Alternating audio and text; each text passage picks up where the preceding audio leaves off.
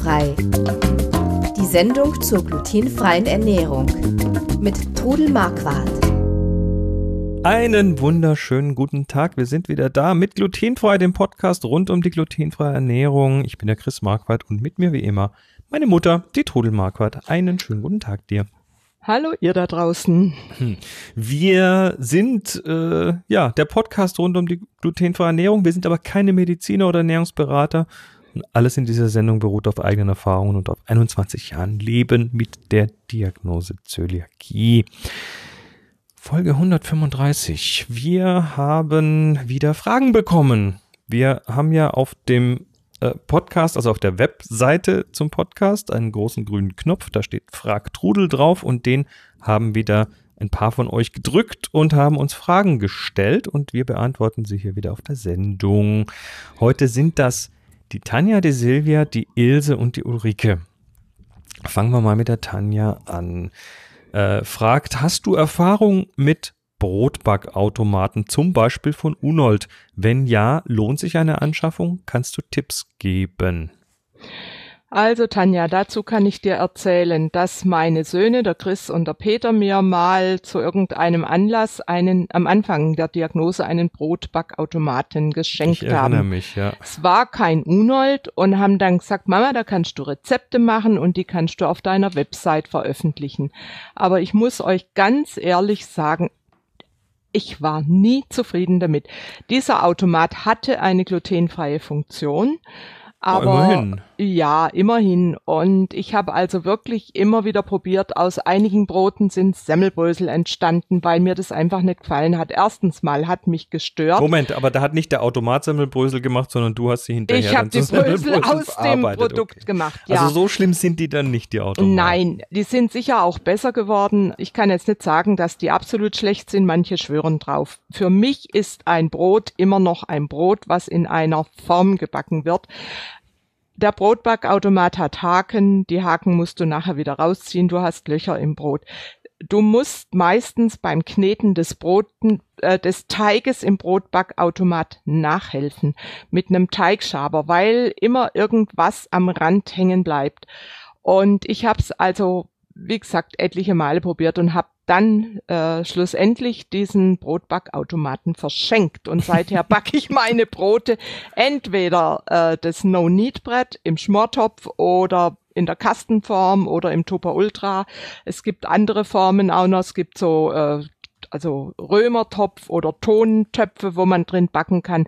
Und da ist das Ergebnis einfach besser. Oft habe ich nämlich die Brote, die ich im Brotbackautomaten gebacken hatte, und zwar auf Höchststufe, nachher im Ofen noch nachgebacken, dass sie überhaupt eine schöne Kruste hatten. Das kriegen die nicht so wirklich in dem Automaten. Nein, und da ist mir dann einfach lieber eine kleine Küchenmaschine, wo ich meinen Teig kneten kann. Das muss jetzt nicht die teuerste Maschine sein, wo man einfach den Teig gut kneten kann, den Teig dann in eine Form gehen lassen und backen, heiß genug backen. Also ich kann das bestätigen, die Ergebnisse aus dem Automaten sind äh, ja brotartig, das stimmt schon, aber ich, ähm, ich habe es ja auch gemerkt, dass, ja, dass unterschiedliche Brote natürlich unterschiedliche Konsistenzen im Teig haben und wenn dann die Maschine so ein einziges glutenfreies Programm hat, dann ja, wird quasi alles über einen Kamm geschert und die Ergebnisse sind entsprechend. Das No-Need-Brett mag ich übrigens sehr, weil das mit sehr wenig Arbeit äh, daherkommt. Also da mhm. muss man, da kann man jetzt ruhig ein bisschen bequem sein, man muss es eben nicht kneten, sondern backt das nachher in einem Topf und brauchst nur einen Topf, der, äh, der praktisch ähm, ofenfest ist, dass, mhm. dass du da einen auch mit Deckel diesen Topf erhitzen das ist, äh, kannst. Genau, der, der, der Deckel ist wichtig, weil der macht dann nämlich eines, der hält den Dampf von dem Brot beim Brot und dadurch entsteht eine super schöne krosse Kruste. Das man normal die, bei glutenfrei nicht kennt, gell? Dass man beim glutenfreien eher nicht so kennt und was mhm. man eigentlich sonst nur vom Bäcker kennt.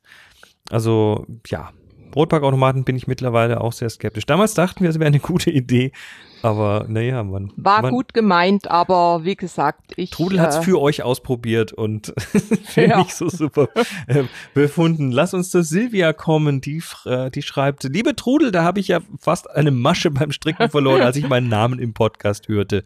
Stimmt, da haben wir schon mal eine Frage beantwortet. Hoffentlich meiner, hast du die Masche wieder gefunden. oh, davon gehen wir mal aus. Nun zu meiner Frage, welche Mehle oder Stärken haben ähnliche Backeigenschaften. Ich besitze wirklich eine große Mehlauswahl und probiere sehr gerne immer wieder neue Rezepte aus. Doch manchmal fehlt dann doch das angegebene Mehl. Kann ich zum Beispiel Kartoffelstärke problemlos gegen Maisstärke austauschen oder Buchweizenmehl gegen Teffmehl. Was würdest du gar nicht empfehlen? Herzlichen Dank für die Antwort Also, ganz liebe Grüße. Also ich glaube, das ist ja. eine Frage, die kann man so einfach nicht beantworten. Die kann man oder? nicht ganz so einfach. Ich kann dir sagen, Teffmehl kannst du gegen Buchweizenmehl austauschen. Du kannst auch, äh, ich habe ja in vielen Rezepten die Tapioca-Stärke, die kannst du gegen Kartoffelstärke austauschen. Ich meine, bei den Stärken kann man es schon austauschen. Sie reagieren aber trotzdem unterschiedlich. Und ich empfehle einfach, wenn du andere Mehle nimmst, als in meinen Rezepten angegeben sind, dann taste dich mit der Flüssigkeit an das Ergebnis ran. Wenn du schon viel gebacken hast, weißt du ja ungefähr, wie dieser Teig sein muss. Zum Beispiel der Hefeteig, dass er einfach nicht zu trocken sein muss, dass er nachquellen muss und dann einfach herantasten, weil jedes Mehl braucht unterschiedlich viel Flüssigkeit. Das ist einfach wichtig zu wissen. Also ich, mir hat ja mal ein Profibäcker erzählt, dass es auch durchaus mit Luftdruck und Luftfeuchtigkeit zusammenhängt, wie ein Brot jetzt sich irgendwie anfühlt und so. Ich glaube, was wichtig ist, ist an der Stelle, man, man sollte da nicht ganz äh, sklavisch nach Rezept gehen, Nee, sondern nach Gefühl. Also dieses Gefühl entwickeln, wie das Brot sich, wie der Teig sich anfühlen muss. Und dann kriegt man das auch mit anderen Sachen hin, indem man dann entsprechend sich an die Konsistenz ranarbeitet und nicht an Also ich- nicht im Rezept kleben bleibt. Ich habe in der Reha auch ein tolles Gespräch mit einem Bäcker gehabt, der also glutenfrei backt und habe halt auch gesagt, dass es auch mir mal passiert, zum Beispiel beim Kartoffelbrot, was immer gut wird, dass das auf einmal so ein bisschen eine speckige Schicht hat, woran das liegen kann. Und sagt er, das kann an allem Möglichen liegen. Das kann an der Flüssigkeit liegen. Das kann dran liegen, dass du die Form, äh, bevor du sie in den Ofen schiebst, zu viel bewegt hast. Es gibt so viele Komponenten, die da möglich sind. Deshalb verzweifelt nicht, wenn euch sowas passiert. Das nächste Brot wird besser.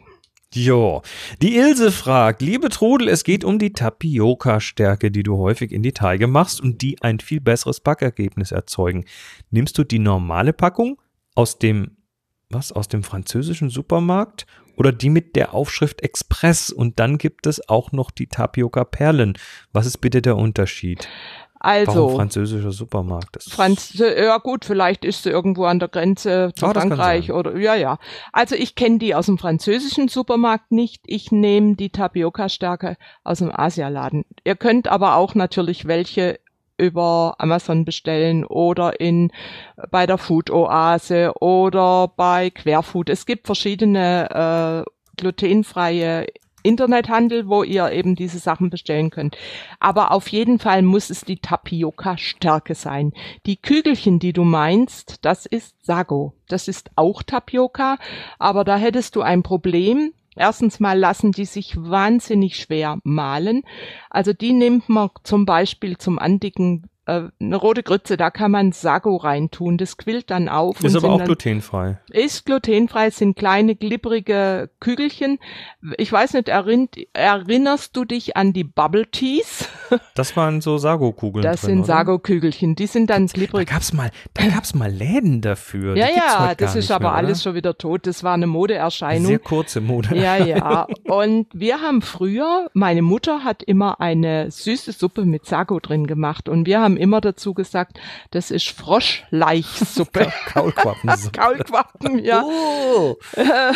Also wie gesagt, ihr könnt es für Süßspeisen machen. Ich habe zum Beispiel eine tolle äh, Kokos ähm, Sago Nachtisch auf der Webseite bei Desserts. Die schmeckt super, super lecker. Aber zum Backen bitte die Tapioca Stärke oder Tapioca Mehl, das übrigens aus dem Maniokwurzel hergestellt wird, machen und das eben glutenfrei ist. Und auch die Asiaten, wo ihr das herkriegt, die machen in diesem Betrieb nichts anderes als Reismehl und Tapioca-Mehl. Mm, Also da hast, du noch nie, da hast du noch nie ein Problem Ich, gehabt. nein, und ich reagiere heftig. Also ich nehme das schon seit, ja, seit zig Jahren. Ich glaube, da habe ich dir damals die erste Packung Du mitgebracht. hast mir die dem- erste Packung mitgebracht, genau, aus dem aus dem Asienladen, Asien. damals Mhm. in Tübingen aus dem Ja, Asienladen. Ganz genau so war das, ja. Ja, und, und die Sachen sind ehrlich gesagt im Asienladen auch meistens günstiger, als wenn man sie sich im, im Reformhaus oder sonst wo holt. Klar, da kostet so ein Beutel 1,30, 1,40, das sind Eben. 400 Gramm, also. Und es lohnt sich, sie ist einfach gut zum Mhm. Backen. Ja, und dann last but not least die Ulrike, die schreibt, den Podcast finde ich super. Dankeschön dafür. Nach Freut mich. meiner Diagnose in 2015 habe ich mir gleich alle Folgen angehört. Vielen Dank für alle Tipps und Hilfen. Ist es für eine normale Bäckerei überhaupt möglich, glutenfreies Brot zu backen oder muss man wegen Mehlstaub Bedenken haben? Eigentlich ist es nicht möglich. Also es gibt Bäckereien, die einmal in der Woche glutenfrei backen, aber da wäre ich sehr, sehr vorsichtig. Die müssen die komplette Backstube putzen, die müssen eigentlich die Kleider wechseln, die müssen dieses Gebäck extra in Tüten packen. Die müssen Und- eigentlich eigene Formen dafür verwenden. Ne, sowieso, eigene Formen, ganz klar. Und ich habe nämlich in so einer Bäckerei mal auch ein Brot gekauft. Ich habe das am Anfang auch probiert. Die haben super leckere Sachen gehabt.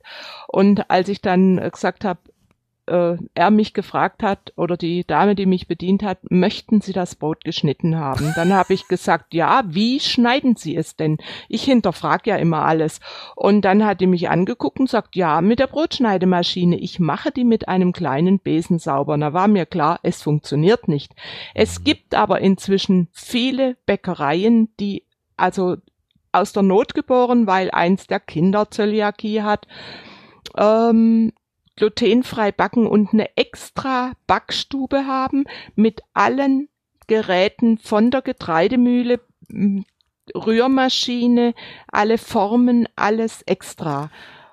Also zum getrennte, getrennte Räumlichkeiten. getrennte Räumlichkeiten, dann funktioniert das. Also zum Beispiel ähm, die Bäckerei Kaffee Schmidt in, in Weingarten oder der Werner Günther in Pfalzgrafenweiler oder die Meisterei oder wen haben wir denn noch von den Bäckermeistern, die so backen. Ähm, die haben eben ihre eigenen Backstuben und ich meine, die Meisterei backt nur glutenfrei. Das ist natürlich dann ganz einfach. Und gerade da äh, mit dem äh, Martin Schmidt habe ich mich ausgiebig darüber unterhalten und der hat also an dem Tag, wo er glutenfrei backt, auch in seinem Kaffee eine eigene Ecke, wo eine Verkäuferin nur für das glutenfreie zuständig ist und nur die glutenfreien Sachen verkauft. Dass die dann auch nicht mit, mit Mehl, Separat, Mehlhänden was ja. anderes anfassen kann zum Beispiel. mit Handschuhen und, und einfach auch die Brote eingeschweißt und ähm, ja, es muss einfach sorgfältig gemacht werden. Also wer, wer da wirklich Probleme hat und sehr stark reagiert, der sollte einfach mal hinterfragen. Einfach mal in Ja. der Bäckerei, äh, ja, fragen, backen, backen Sie das in der gleichen Backstube? ja, Wie sieht das unbedingt bei Ihnen hinter den nachhaken. Kulissen aus? Ja, und, und mein- und wer da nichts zu verbergen hat, wird euch das auch gerne erzählen. Und manche dieser Bäckereien backen eben auch mit glutenfreier Weizenstärke, die glutenfrei ist, aber die nicht jeder verträgt. Also, Also immer fragen, erfragen. einfach fragen. Die müssen euch auch äh, Zutatenlisten zeigen. Müssen sie fragt. eigentlich äh, zum Produkt dazugeben können. Ja, oder, ja. oder zumindest, ja, zumindest in, in, irgendwie in einer schriftlichen Form da haben. ja, ja, ja, ich ja. habe ja mal mit einem äh, Hersteller von, mit einem recht bekannten Hersteller von Müslis gesprochen und die haben auch lange gebraucht, bis sie dann glutenfreies Müsli angeboten haben und das konnten die erst dann tun, nachdem sie tatsächlich dafür ein eigenes Werk aufgemacht haben. Also nicht nur getrennte Räumlichkeiten, sondern getrenntes Mhm. Gebäude dann hatten, in dem Mhm. sie das tatsächlich machen konnten. Ja, die Tja. haben je- jetzt leider ihre Rezeptur geändert und machen jetzt glutenfreie Haferflocken rein, was auch nicht alle vertragen und das ist schade. Ja, da muss man noch mal mit denen reden. Vielleicht, Gut, ja. wir sind am Ende der Folge 135 angekommen. Schön, dass ihr alle da wart. Falls ihr selber auch Fragen habt, dann geht bitte auf glutenfrei-kochen.de und dort auf die Podcast-Seite. Da findet ihr einen großen grünen Knopf, da steht Frag Trudel drauf und wenn ihr den klickt, dann kriegt ihr ein Formular, wo ihr eure Frage eintragen könnt und wir kriegen die dann hier auf den Tisch. Und wenn wir wieder ein paar beieinander haben, machen wir wieder eine Fragtrudel-Sendung. Das war's soweit. Wir wünschen euch noch was. Und ja, bis zum nächsten Mal. Macht's gut. Tschüss. Tschüss, bis in zwei Wochen. Sie hörten glutenfrei. Die Sendung zur glutenfreien Ernährung mit Trudel Marquardt. Über 900 glutenfreie Rezepte und weitere Informationen auf www.glutenfrei-kochen.de.